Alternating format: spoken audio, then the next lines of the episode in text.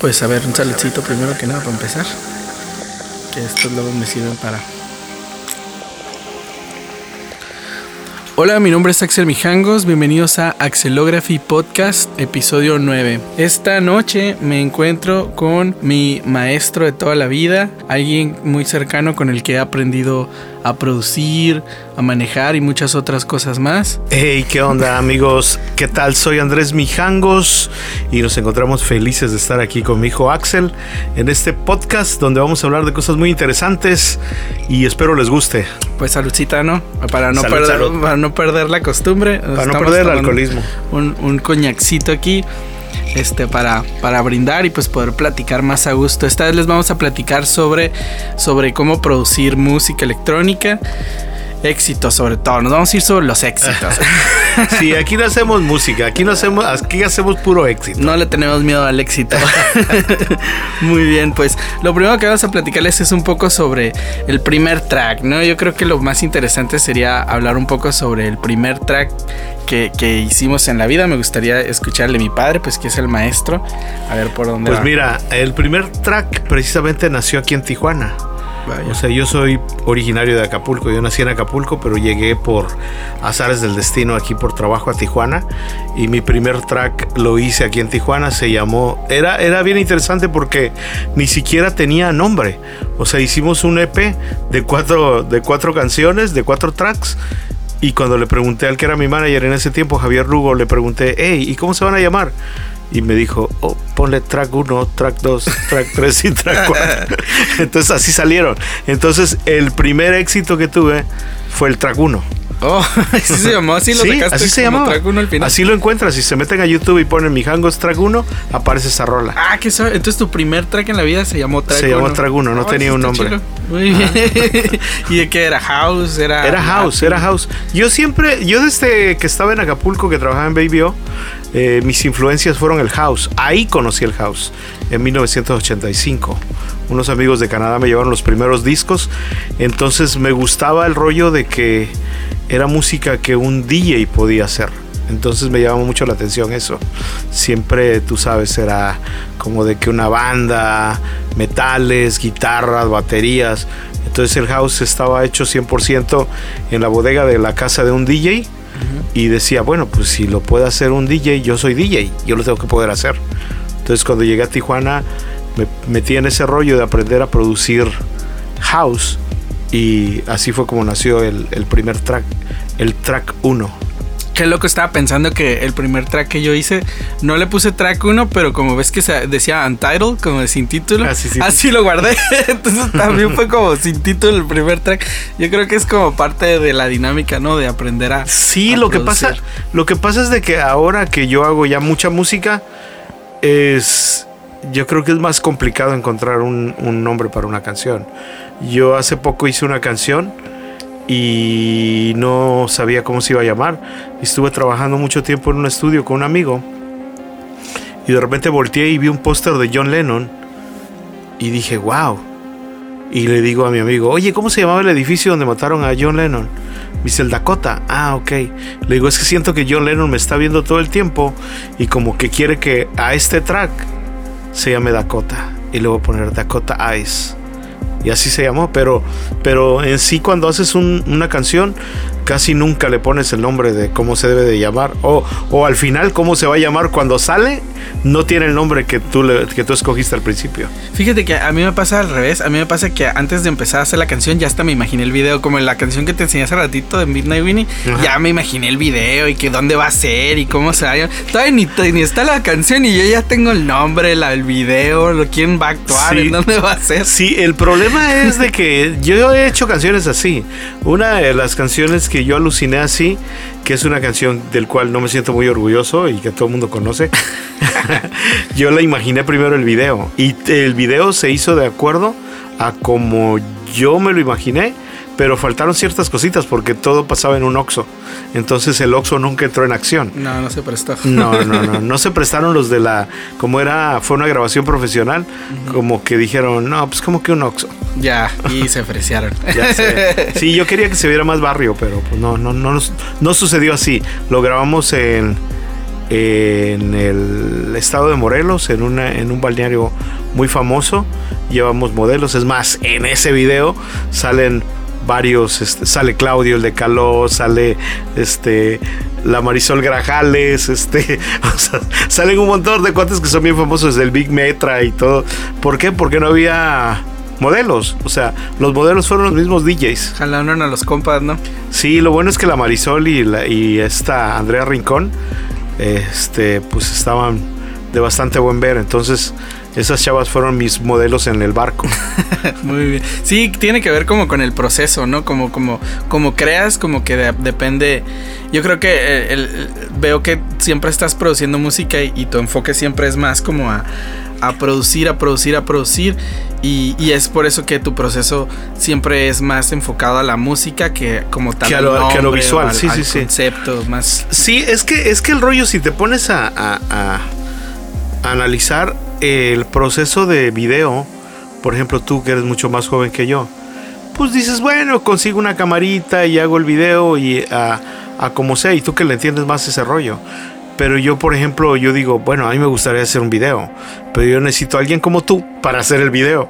Sí. Tú lo puedes hacer. Sí, no, y aparte me dedico como al diseño, entonces siempre estoy pensando en las imágenes. Antes de pensar, incluso cuando pienso en música, pienso, por ejemplo, cuando voy a hacer una canción, me imagino live y me imagino como el, toda la línea de tiempo, como que lo visualizo. Sí, sí, sí, sí, porque te dedicas a ese rollo. Ajá, siempre me imagino mucho antes de crear y, y, de repente también me frena en otras cosas porque estoy más distraído pensando en cómo se va a ver, que te pierdes. Pues, sí, no, yo, yo no puedo pensar en el video, aunque quisiera, por ejemplo, que digo, ay, voy a hacer una canción que hable de, de Chicago. Ah, ok. No puedo ir a Chicago, no puedo ir a grabar no puedo, ah, me puedo meter en un barrio de aquí de, de, mala muerte de Tijuana y puedo hacer un video. No necesariamente tienes que ir al lugar de, del que haces la música, pero obviamente pues tienes que tener un tema y, y la neta a veces no puedo ni pensar en lo que tengo que producir como para pensar en cómo va a ser el video, ¿me entiendes? ¿Por qué? Porque nunca hay videos de mis canciones. Claro, sí, pues de algún lugar tienes que sacar como la inspiración, ¿no? Para producir, que es como otro de los viajes, yo creo, a la hora de, de, hacer como música. Es. El otro día estaba hablando con un compa que salió en el episodio pasado, y el Ram Selecta, y vi que tiene una historia en la que estaba cortando unos pedazos de audio de una caricatura como de que veía a su hijo.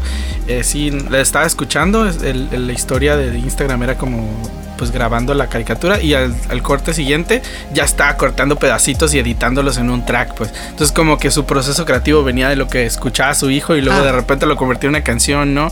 O a mí me pasa que voy por la calle y una vez hice una canción, venía en un camión y empezó a llover y pues como venía en el camión era como una caja y se escuchaban las gotas y de ahí empecé a, pensar, ¿cómo puedo hacer que se escuchen gotas? Y luego lo creé un track y así. Pues, ah, sí, pero fíjate que, fíjate que eso es bien interesante, pero pero hay personas que se les da ese rollo.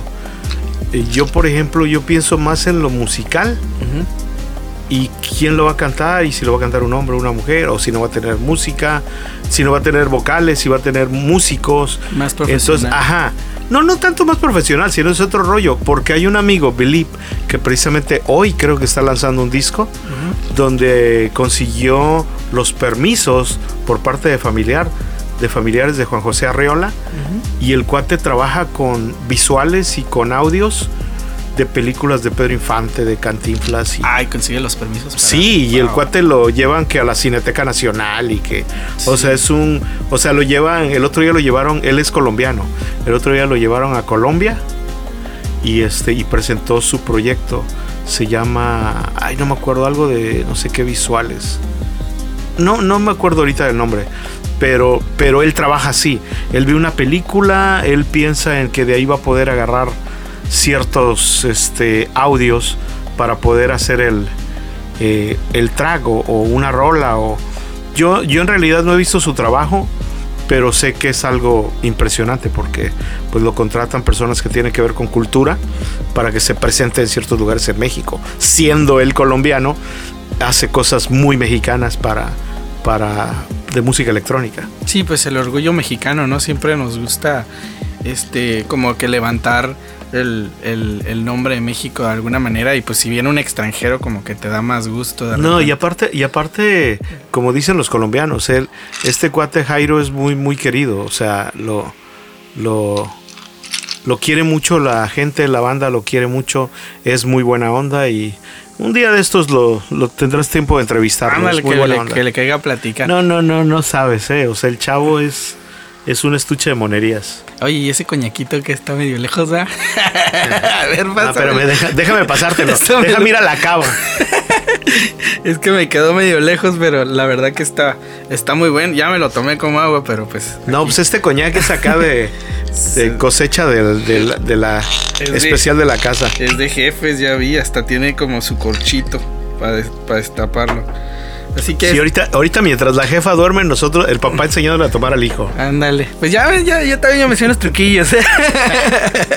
Aquí compartimos eh, técnica. Sí, pero así está, así está el rollo con esto de la música. Te digo que, que depende de la onda creativa. Por ejemplo, los que hacen rock, pues es otro proceso, ¿no? Los que hacen música electrónica es otro proceso. Los que hacen música experimental, que es como lo que tú haces, es otro proceso. Sí, totalmente. O sea, que, que cada uno tiene su rollo interesante, ¿no? Incluso los músicos tradicionales, pues ellos tienen también su proceso de creación, los de conservatorio, los Ah, líricos, sí, sí, sí, cada quien, ¿no? Y, y, y, y, así es en todas las técnicas, si eres pintor, si eres tatuador, Ah, claro. si eres dibujas, si te dedicas a lo que te dedicas, o que necesitas como inspirarte de alguna manera, como buscar esa inspiración y tener las herramientas, por ejemplo, programa. Yo últimamente he estado usando mucho Ableton porque se me hace como muy Ajá. cómodo, pero me acuerdo que en alguna vez me enseñaste a usar Reason y Digital Performance. Performance, ¿no? Performance. Ajá, y, y- pero pues a ti te tocaron épocas más old school, ¿no? Con de cassette y Ah, no, no, no, de carretes. Yo cuando, yo cuando empecé, ayer estamos viendo precisamente un video de Kerry Chandler, donde está mezclando con cuatro o cinco grabadoras de Reel to Reel, Las las Pioneer. Pioneer, ajá. Sí. Y este, y yo le, yo, yo te comentaba, te decía que, que yo tuve una de esas, una, una grabadora eh, eh, que era de tu abuelo, y me acuerdo que pues tenía pitch y todo. Entonces, con una tornamesa podías poner una rola y con la otra la ponías de la cinta y la emparejabas y la mezclabas. Entonces Kerry Chandler hizo lo mismo pero con cuatro y sin tornamesa, o sea, así al hilo, ahí está en YouTube. Y buenas y, mezclas. Y bien interesante y buenas mezclas y exactitos, digo, es un maestro el Kerry Chandler, pero, pero te digo, o sea, todo, todo va evolucionando y todo tiene que cambiar. Entonces, pues sí, digo, desgraciadamente o afortunadamente nací en una época en que, en que todo se hacía más complicado, pero, Ah, pues pero mira, sí, no, no, no, está chingón. Yo me acuerdo que platicaba con un amigo hace años y me decía, wow, ¿tú sabes editar en carrete? Sí, sí, a mí me enseñó Luis Ortega a cortar cintas.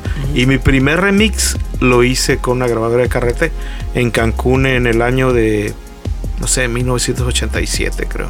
Y por ejemplo, cuando hacías como un remix en carretes y querías hacer un extended, tenías que comprar dos carretes y cortar y pegar pedazos o cómo, No. cómo lupeabas en una grabadora No. de carrete. No, grababas la misma parte muchas veces y luego las pegabas. Haz de Ah. cuenta, ponías un beat y ponías el beat y sonaba el beat. Te conseguías un disco que tuviera la pura, el puro beat y luego metías el pedazo de la canción arriba del beat y ya tenías un beat diferente con una canción Emparejados. diferente. Y luego lo querías repetir varias veces, lo tenías que grabar varias veces y ya luego lo cortabas y las unías. Ah, yo me imaginaba como comprando el mismo disco varias no, veces. para- no, no, no, no. Lo grababas Ah, varias veces, sí lo cortabas y las unías. ajá. Y luego le ponías el intro y luego el intro igual lo, lo mezclabas varias veces, lo grababas varias veces, lo cortabas, ya tenías tu intro. El primer remix que yo hice, que mucha gente no lo sabe, fue de la canción de Yuri de ¿Qué te pasa?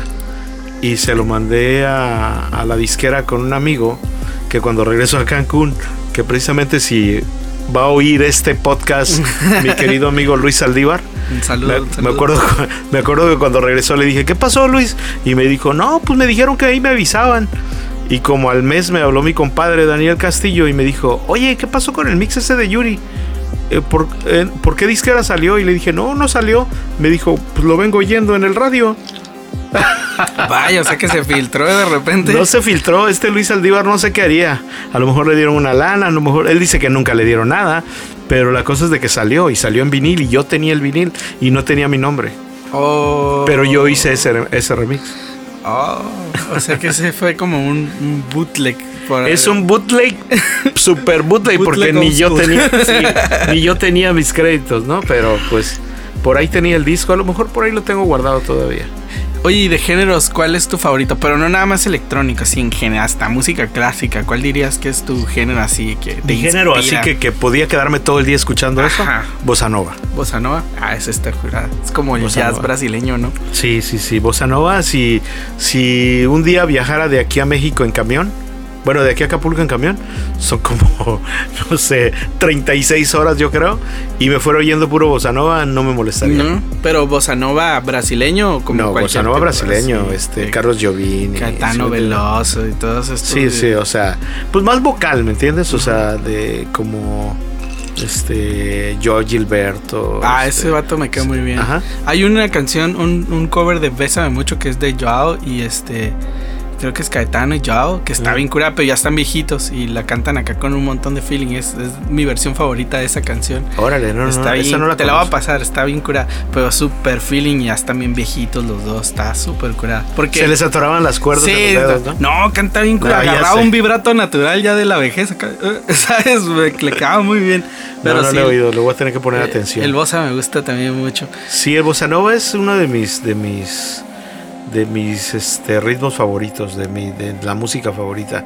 Podía escuchar lo que sea porque tu abuelo escuchaba música clásica, escuchaba música instrumental. En aquel tiempo había un cuate que nunca he averiguado si es su pariente, pero había un cuate que se llamaba este como el marido de Thalía.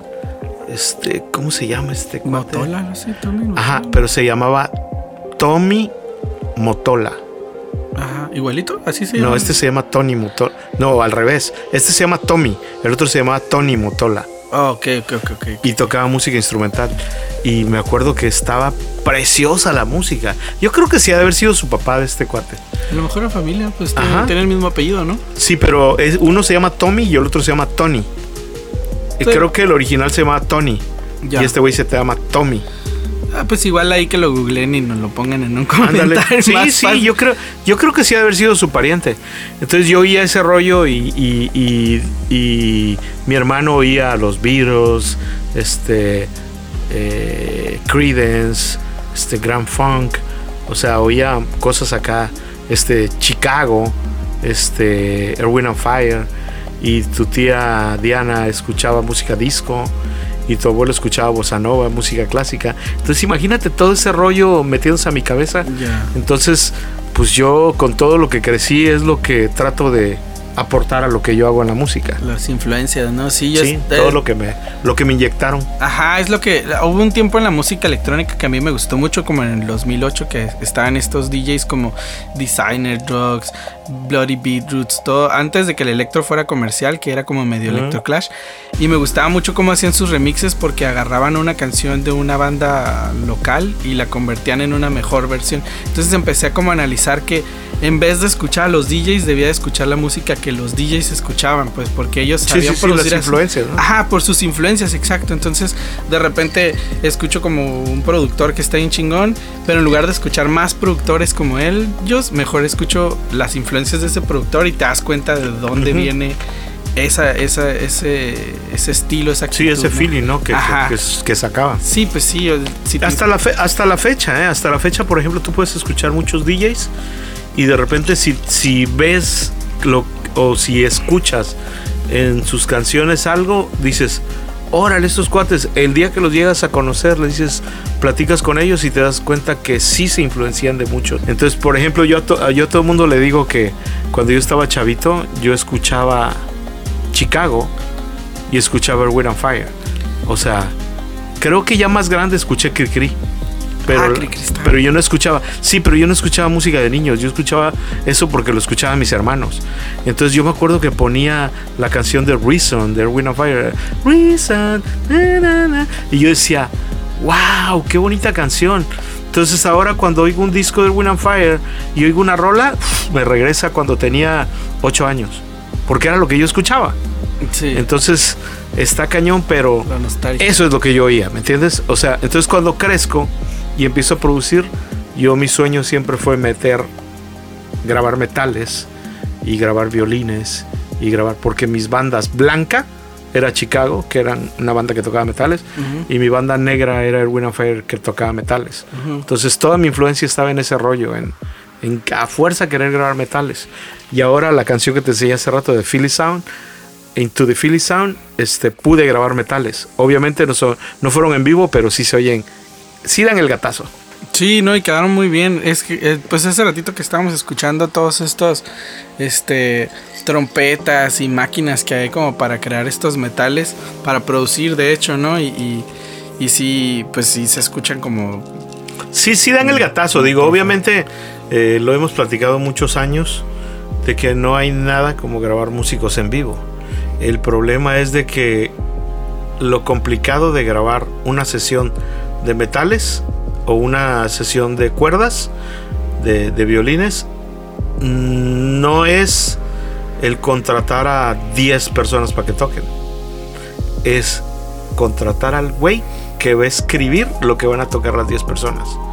Ya, la composición. Sí, la composición. O sea, tú le puedes pagar a cada músico 100 dólares por la canción y dices, bueno, tengo 10, me gasto 1000 dólares. Pero le tienes que a pagar al güey que va a hacer el arreglo de los metales para que los 10 puedan tocar. eh, lo- y eso está bien cañón. Aparte que tienes que grabar en un estudio, donde el otro día me decía Luis Elorza que tiene que tener una concha arriba para que te dé la acústica del sonido que tienes que, tener de la grabación. Entonces es complicado. Entonces si ya lo puedes hacer con una máquina, digo, a lo mejor no al 100 como eso, pues lo haces y ahí lo medio disfrazas y tratas de que sea algo bueno, ¿no? O sea, tampoco se tiene que ir bien chafa. Claro, y el otro día estaba en. Hace como dos episodios invité a un amigo saxofon, eh, trom- trombonista, perdón. Y me estaba contando, pues alguna vez estuve practicando trompeta con él, es el que me estaba enseñando. Y hay instrumentos como la trompeta que se tienen que transportar, entonces forzosamente Ah, sí. necesitas a alguien que sepa música. Sí, como el, como el sax. No sé si te comenté que cuando grabé a, a mi amigo Paco, Paco este, Galicia, Ujú. eh, Luis Elorza, que fue el que lo grabó, eh, Paco lo estaba tocando porque no me acuerdo cómo fue que le dijimos que la canción estaba en tal. Entonces lo tocaba y ay, lo íbamos bien desafinado. Entonces le dijo Luis, no, está en tal tono, tú lo tienes que tocar en tal. O sea, haz de cuenta, si está en re, él lo tiene que tocar como en... Es como medio tono abajo, medio tono No, más arriba, no, no sé, yo no lo entiendo ese rollo. Sí, es que dependiendo. Pero sí está complicado. Sí, tienes que saber como un Ajá. poquito de música para poderlo mm, hacer match con, con lo que estás produciendo. Ujú. Depende del instrumento, pero sí. Y luego tienen que saber cuál es la escala para ver por dónde van a tocar. O sea, por qué notas deben de pasar y que no, y que, y que le queden. Entonces sí estuvo un poco complicado, pero, pero este, Es pero parte, siempre ¿no? es mejor. Sí, no, siempre es mejor grabar con músicos, aunque sea una o dos eh, partes dentro de la canción. O sea, ya sea una guitarra, ya sea un violín, no, pero guitarra, este, un sax, una trompeta, inclusive un piano, este, un órgano, un Hammond. Ahí donde, donde yo grabo tienen un Hammond, tienen un Moog original, o sea, no es como que agarran un sintetizador o un virtual. Entonces el sonido está impresionante, ¿me entiendes? O Sí, sea, pues viene la frecuencia impura, ¿no? Me Ajá. imagino. Oye, ¿y cuál ha sido el track que más te ha gustado producir? Pues mira, siempre que me preguntan eso, la neta, Bahía fue el track, el track que siempre les digo, hay mijangos antes de Bahía y después de Bahía. Te voy a decir por qué. Lo he comentado una que otra vez, pero Bahía fue un track que yo dije, voy a hacer un track y me vale gorro si le gusta o no le gusta a la gente. O sea, Bahía lo hice para mí. O sea, yo escribí la canción con Jorge Troncoso. Eh, Yo escribí el primer verso, el segundo verso, lo escribió Jorge y el coro es mío. O sea, Jorge me ayudó con el segundo verso. Entonces escribimos la canción, yo hice la música toda, completita, yo dirigí a los músicos y todo el rollo, y cuando saqué la canción, la canción estuvo un año guardada. Se mandó a Subliminal, Nueva York, a la disquera de Eric Murillo, y Eric Murillo lo oyó, y después de un año la sacó. Eh, le enseñamos una disquera de México, y la disquera no le gustó, no se interesó, y después de un año la disquera se la licenció a la que la sacó. Mm. Eh, La misma persona que dijo que no, terminó licenciando la canción. Siempre sí. O sea, Dijo su sí. mamá que siempre sí. Sí, dije, no, pues qué, qué güeyes están. Entonces, pero Bahía yo la hice para mí. O sea, no la hice para, para que le gustara a la gente. Yo dije, voy a hacer una canción que sea mi rollo, que a mí me guste, que eh, yo la escribí pensando en un lugar de Brasil que se llama Bahía. y la canción es una canción de amor a un lugar, no a una persona. Mm. Entonces, si escuchan la letra, la letra nunca habla de, de, de- del amor a un güey. O, o la chava está cantando y, y lo único que dice, hoy desperté, junto tiene un paraíso tropical, que se supone que es Bahía, Está como O sea, en la compañía con alguien, pero es sobre el pero lugar. el ¿no? lugar. Ajá. Ya, ya, ya. A mí me gusta una que hiciste hace mucho que se llama Saxmanía. Oh, pero Saxmanía también. Saxmanía fue la primera rola que, que me pegó. Esa rola estuvo en Billboard. No me acuerdo en qué lugar si llegó al 10 o al 9. Pero esa canción, esa canción en realidad yo hice la música que era una base muy, muy simple. Y ahí el, el cuate, el que se la rifó fue John Rekevics, el saxofonista, un saxofonista de San Diego que me presentó Luis Arteaga, uno de los dueños de Signature Sound, de, de un estudio en San Diego. Le dije, quiero un saxofonista y me dijo, oh, yo conozco uno muy bueno. Le habló al señor, tengo una foto ahí con el señor, era un viejito en ese tiempo. Yo creo que tenía como unos 65, 70 años, no sé. Y el cuate llegó y así de una toma, ¡fum! grabó Saxmanía Ya. pero sí, pesado. Sí Entonces yo ahí, yo ahí entendí algo que no, que todavía no sabía que conocía. Que cuando trabajas con músicos buenos, batallas menos. A lo mejor pagas Ah, más. Totalmente. Sí, o sea, yo eh, hace rato lo platicábamos. Si conoces a un trompetista, amigo tuyo, que ah, más o menos toca la trompeta y lo metes a un track, te vas a arrepentir. Mejor búscate al mejor trompetista, aunque te cobre una lana, y no que lo hagan gratis, porque al rato, ¿cómo le dice a tu amigo que la neta no vas a ocupar su trompeta? Sí, y es que es algo que me decía también mi, mi, mi compa este, el que me estaba enseñando trompeta, me decía que, por ejemplo, para poder tocar jazz, tienes que saber todas las escalas, las mayores, las menores, porque al final de cuentas, en donde caiga la nota, tú tienes que poderte mover, que es la cura, Claro, la claro. cura del jazz. Entonces, un buen músico puede moverse, Un, un jazzista, ajá, un jazzista está, está acostumbrado a improvisar. ajá, Y, y un- yo una vez traje un cuate aquí que no voy a decir su nombre porque, porque después de que lo traje aquí ya no volví a tener contacto con él. Y me acuerdo que le enseñé una rola y le dije, ¿qué onda? ¿Puedes improvisar algo? Y el cuate me empezó a decir, no, pues es que las teclas, necesito que sean teclas de piano con el peso, porque. Y luego no tienes pedal, y yo la neta, y que. O sea, puso 20 mil pretextos para no tocar. Ajá. Y yo me quedé, wow. Y después, eh, mi amigo Miguelón me trajo a, a un cuate que es jazzista, un chavito, que en ese tiempo tenía 19 años. Y se aventó una rolota que saqué. No manches. Y el cuate así en dos patadas se lo, lo tocó. Y dije, wow, pero ese cuate es jazzista. sí, no, pues él Y el otro cuate era músico, sea, músico ¿no? de conservatorio. Sí, Y es pues la no. diferencia. Sí, pues sí, el otro necesita todos sus, sus requerimientos y su... Y pensar a lo mejor qué es lo que va a tocar y escribir. Y el otro cuate no, así como iba, se la aventó y dije, wow. Y, y la neta, pues eso también es lo que he aprendido con Luis Elorza. Luis Elorza es mi mano derecha en producción. Entonces cuando yo necesito grabar algo, yo le digo a Luis, oye Luis, este, necesito esto. ¿Cómo lo hacemos? No, pues está fulanito de tal. Ah, ok. Por ejemplo, yo grabé sax con Neto Lizárraga. Neto ahorita está muy enfermo y no puede grabar. Y el otro día le dije, necesito grabar un sax. Y me dijo, ah, ok. Y le digo, "¿Qué- ¿cómo sigue Neto? Y me dijo, no, muy mal. Y le digo, wow. No, pues no quiero grabar con nadie más que con Neto. Me dijo, no, hay otros. Y le dije, ¿como Neto? Y me dijo, no, pues como Neto no. Entonces sí está cañón, ¿me entiendes? O sea, o, o lo haces con lo que hay, o mejor no lo haces. Sí, pues sí. O ¿No? sea, si lo quieres hacer con calidad, pues mejor te esperas y, y lo haces con la persona correcta. Oye, ¿qué le recomendarías a alguien que quiera aprender a producir, eh? Como buen consejo para dejarles. Pues mira, un buen consejo es siempre estudiar. Estudiar no es que agarres los cuadernos y... No, no, no, escuchar buena música.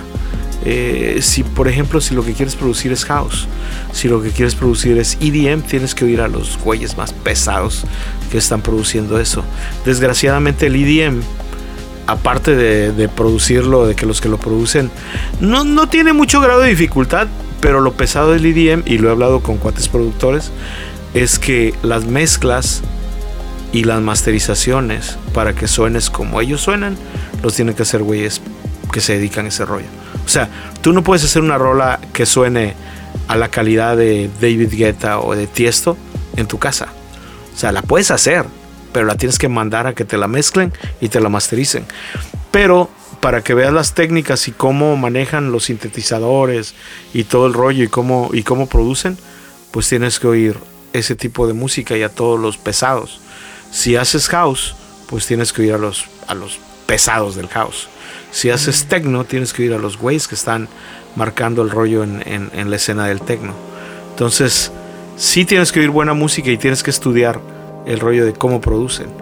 Eh, yo, por ejemplo, yo hasta la fecha, o sea, no es como que, que diga, ah, pues me voy a sentar y de la nada voy a hacer una rola. No, yo me pongo a oír música, me empapo de lo que, de lo que quiero producir y luego me siento y, empiezo a sacar ideas de lo que escuché. Sí, pues tienes que, que, volverlo parte, asimilarlo, ¿no? Influenciarte, influenciarte del rollo, no copiarlo, no copiarlo. A veces, por ejemplo, quieres tocar un bajo y yo, por ejemplo, tengo bajos que los oye la gente y dice, oh, suena muy mijangos. ¿Por qué? Porque así los toco siempre. Pero cuando quiero tocar algo diferente, tengo que escuchar un montón de productores cómo tocan sus bajos. ¿Por qué? Porque la mayoría usan bajistas en vivo. Pero si yo no tengo un bajista en vivo, a mí no me gusta el bajo en vivo porque es muy delgado. Pero también tiene mucho que ver el bajo que ocupan. Entonces, eh, yo tengo que tocar más o menos similar como tocaron ellos, pero con un bajo MIDI y tratar de, que se oiga bien y que no se oiga tan patito, ¿me entiendes? Entonces tengo que influenciarme de los cuates que contratan a güeyes bien pesados para que toquen bajo, para ver cómo lo tocaron y cómo, porque el bajo no es pegar en las en los primeros tiempos de cada rola, ¿me entiendes? Sino que de repente están y dices, ay, güey, o sea, no están ton, ton, ton, ton, ton, ton. ¿Sí me entiendes? No, esa es el Entonces, la percusión. Entran, entran en, en, lugares donde no. ándale, como, si, como si fuera una percusión. Es el que le mete como el groove al, a la percusión, ¿no? y, eso, y eso es lo que hace que en una rola que tenga mucha. como mucha energía. O sea, si lo haces bien leve, no estás moviendo energía. Si lo haces como si fuera parte de en realidad el bajo es un instrumento más. El otro día me decía un amigo, la voz es un instrumento. Ah, sí. O sea, dice, no, es que la voz es... No, no, no. La voz es un instrumento. Entonces todo tiene que ir de la mano. Inclusive la percusión, todo, todo tiene que ir de la mano. Entonces cuando agarras un bajista, el otro día un amigo me dijo, hey, una rola, voy a grabar con un bajista. Me mandó el video del cuate que estaba grabando y estaba bien pesado. Estaba haciendo una canción para Barbara Tucker, una cantante bien pesada de Nueva York. Y yo le mandé la rola y me grabó el bajo. No me lo ha mandado el cabrón, pero. Pero, se supone que me lo. Sí. Pero el cuate que tocó está bien pesado. Órale. Entonces, estudiar, un buen consejo. Estudiar, estudiar el género que quieres hacer. Claro, sí, sí, sí, cómo está compuesta, cómo está armado, todo, prepararse, ¿no? Para lo que vas a, a, querer producir, ¿no? Sí, claro, o sea, si no, si no te preparas, para lo que sea en la vida te tienes que preparar. Entonces, si vas a hacer música y si vas a hacer house, o vas a hacer electro, o vas a hacer techno, o vas a hacer afro, o vas a hacer soulful house, o lo que quieras, disco, pues tienes que escuchar ese género para poderlo hacer. Tienes que ver. Es como los chefs. Yo siempre pongo el ejemplo de la producción como los chefs. O sea, para poder cocinar un mole tienes que saber cómo se hace el mole. Sí, me entiendes? Como todo de raíz. Que vas a, voy a hacer un pozole. Ah, pero yo soy chef, sí, pero ¿qué ingredientes necesitas? Necesita esto, esto, esto, esto, y lo vas a poder hacer. Si no, no vas a poder hacer nada. ¿Qué le vas a poner, no? Fíjate que en los últimos episodios he tenido una nueva dinámica que es este. Bueno, está, está perfilada a que el terminando esta temporada voy a hacer un nuevo proyecto que se llama Imaginópolis. Entonces se va a tratar de la imaginación y tratar de despertar nuevas maneras de pensar, aunque no sean reales, sino nada más como para ver otras formas de hacer las cosas. Entonces he estado agregando una última pregunta que se trata de, una situación hipotética, algo imaginario, que no necesariamente tiene que pasar solamente pues para hacer ese ejercicio, ¿no? Entonces en esta ocasión se me ocurrió si pudieras dedicarte a otra cosa, lo que sea en la vida, ¿qué sería? Ok. Originalmente, cuando yo estudiaba la secundaria, yo no sabía mucho de. de yo, ya, yo ya tenía nociones de, de lo que eran las tornamesas y las bocinas y todo ese rollo. Y sabía que había una carrera alterna a los talleres que daban en las escuelas. Yo me acuerdo que en ese tiempo había el taller de electricidad. Yo me acuerdo que me metí ahí, electricidad nada más tiene que ver con todo lo que son los focos, instalaciones, instalaciones. y todo el rollo. Pero yo mi idea era estudiar ingeniería electrónica. Ok, en la casa fuimos tres nada más. Mi hermano mayor, Manuel, mi hermana Diana, que seguía de Manuel, y yo, que era el más chico. Mi hermano estudió en México, en el Politécnico, para contador público. Mi hermana estudió en Acapulco y yo quería estudiar en México ingeniería electrónica porque en Acapulco no había. ¿Por qué quería estudiar ingeniería electrónica? Porque, no, es que tiene una razón de ser, todo tiene una razón de ser. Porque yo quería hacer mezcladoras. Oh, para ya DJs. hacer música, pero querías hacer las... Eh, las mezcladoras que, que, que, existían para DJ. Eh, yo me acuerdo que tuve una Newmark, que Newmark en aquel tiempo era lo más chafa y lo más barato. O sea, ya existían las Urey y las Bosac. ¿Las Technics? No, no, no, las mezcladoras, la mezcladora para ah, mezclar. Y yo me acuerdo que hice una mezcladora cuando iba a la secundaria. conseguí potenciómetros y todo y logré hacer que sonara. O sea, conectabas los, las tornamesas y le subías a uno y se oía. Y le subías al otro y se oía a la otra tornamesa.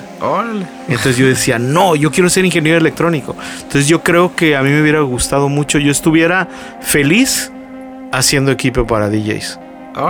O sea, haciendo, sí. Entonces te digo, hasta la fecha tengo la idea de, de crear algo por ahí. Nada más que no he encontrado. ¿eh? los audífonos, los que están. Ah, pues los lollipop que yo hago es 100% hechos por mí. Pero. Y, y. que no me considero tan güey para hacer las cosas. Aquí la cosa es de que. Ya algo más complicado como una mezcladora, sí está canijo, ¿me entiendes? Pero por los componentes. Eh, los componentes de las mezcladoras como la Urei eh, son componentes japoneses. Entonces, esos componentes son los mejores, son ALP, son los más pesados. Cada uno, cada potenciómetro cuesta 100 dólares. Ya, no, pues sí está, está caro entonces, como para Entonces cuenta, ahí se hay una hora ¿Cuenta cuántos potenciómetros tiene? No, pues sí sale una feria. O sea, tiene como 15 creo, ¿no? Sí, no tiene un montón. de 100 dólares, esa, esa mezcladora la sacaron del mercado porque era muy caro producirla. Me imagino. Entonces es el rollo puedes hacer una mezcladora de 4 con, ese tipo de potenciómetros y a un precio muy barato, pero lo más barato que lo puedes vender sería 800 dólares o 1000 dólares. Sí, pues la mano de obra más. Sí, sí, sí, sí. Entonces sí está canijo, pero, pero te digo, ese hubiera sido mi sueño, ser ingeniero electrónico y crear cosas para DJs. Fíjate que a mí siempre me hubiera gustado ser como esos fotógrafos. Marinero. No, fotógrafos de los de National Geographic, los que se van como a la selva a fotografiar animales y que se quedan ahí fotografiándose. se quedan horas, ¿no? Ah, eso me encanta, siempre hubiera querido. O eso biólogo, pero andar en la, en la selva tomándole fotos a animales, a tigres, a. Ah, Porque te gusta la fotografía. Sí, aparte me gustan mucho los animales. Fíjate que yo cuando estaba chavo a mí también me gustaba la fotografía. Nunca tuve una cámara. Nunca tuvo una cámara fotográfica. Ni de rollo esas de las de... No, tu abuelo tenía. Mm. Pero tu abuelo era súper especial. No, no es que no me dejara tocarlas. Pero quería tanto sus cosas que yo le eché a perder un montón de cosas. yo le eché a perder, yo le quemaba sus bocinas, le echaba, le echaba a perder las tornamesas. No, pues no, por eso no te dejaba usar la cámara. No, pues imagínate, imagínate que agarrar la cámara y echársela a perder, no. Sí, no, le puse un potenciómetro. sí, no, no, no. Entonces te digo, yo me acuerdo cuando estaba chavo decía, híjole, a mí me gustaría sacar fotos y, o sea, de esas fotos artísticas, ¿no? De ir a algún lado y tomar. Creo que no hubiera sido tan güey, pero hubiera sido un hobby. O sea, no hubiera sido algo como como para dedicarme a eso. Pero en cambio lo de la ingeniería electrónica sí me hubiera dedicado 100% a eso. Sí, hubiera sido como pues, Ah, pues ahí está, siempre hay que seguir los sueños y pues intentar. No, fíjate que no, hasta eso no me arrepiento de haber de haber de haber terminado en la carrera de DJ pero y pues productor. Un sueño, ah, pero espérate, ahí te va algo que también eh, me gustaría que, la gente escuchara de mí. Eh, resulta que cuando yo era DJ de Baby O, y luego fui DJ de Christine y luego me vino el baby rock. Llegó un momento en que yo platicaba con mis amigos, con los que todavía siguen de DJ pero ya independientes, y yo pensaba, wow, algún día yo voy a estar bien ruco ya y nadie me va a contratar en un antro. Entonces yo tengo que hacer algo más. Entonces cuando yo llegué a Tijuana, me metí al rollo de la, de la producción porque sabía que en algún momento yo iba a dejar de ser DJ pero iba, pero iba a seguir siendo productor. ¿Sí me entiendes? Entonces yo es lo que le digo siempre a los chavos cuando hablo con ellos que iba a los seminarios y les decía, tienen que aprender a producir porque es la continuación de la carrera que tienen ahorita. y, y, luego decía, ok, y va a llegar un momento en que voy a dejar de producir. Ah, pero posiblemente pueda dirigir una disquera y digo, eh, creo que tengo muy buen oído como para decir, esta porquería que estás oyendo en el radio va a ser un hit. Ya. Sí, me entiendes? como para hacer la curaduría, ¿no? sí, sí, sí, de decir, esta, canción va a pegar bien cañón.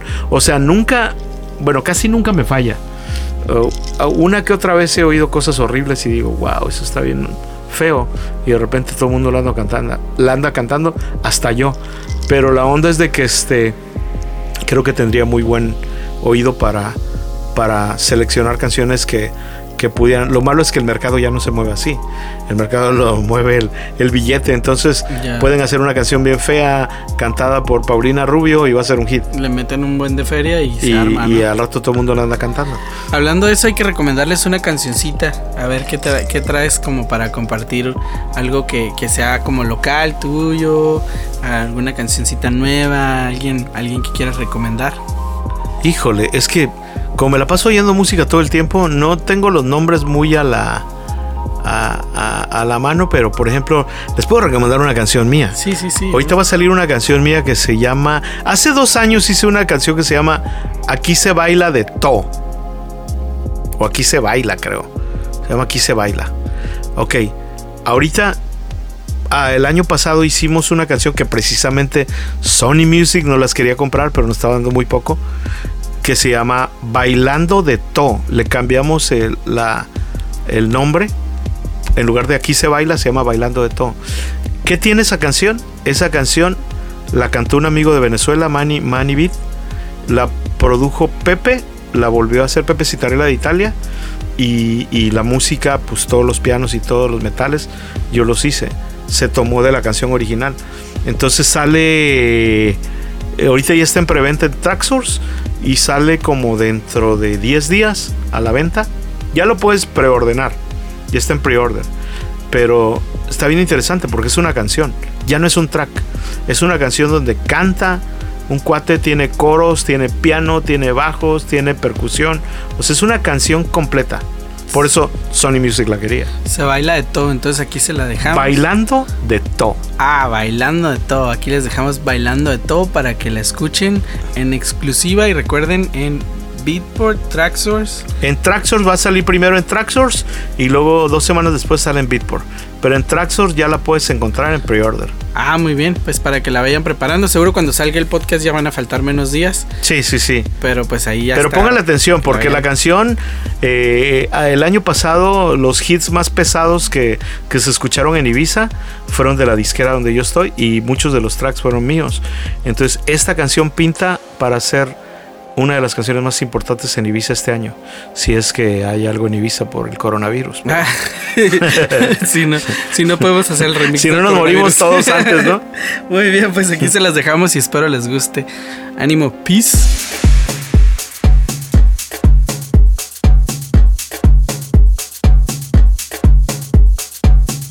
Oye, mami, ¿qué tú dices, niña?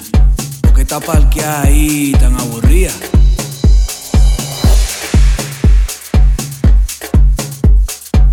Esa percusión como suena.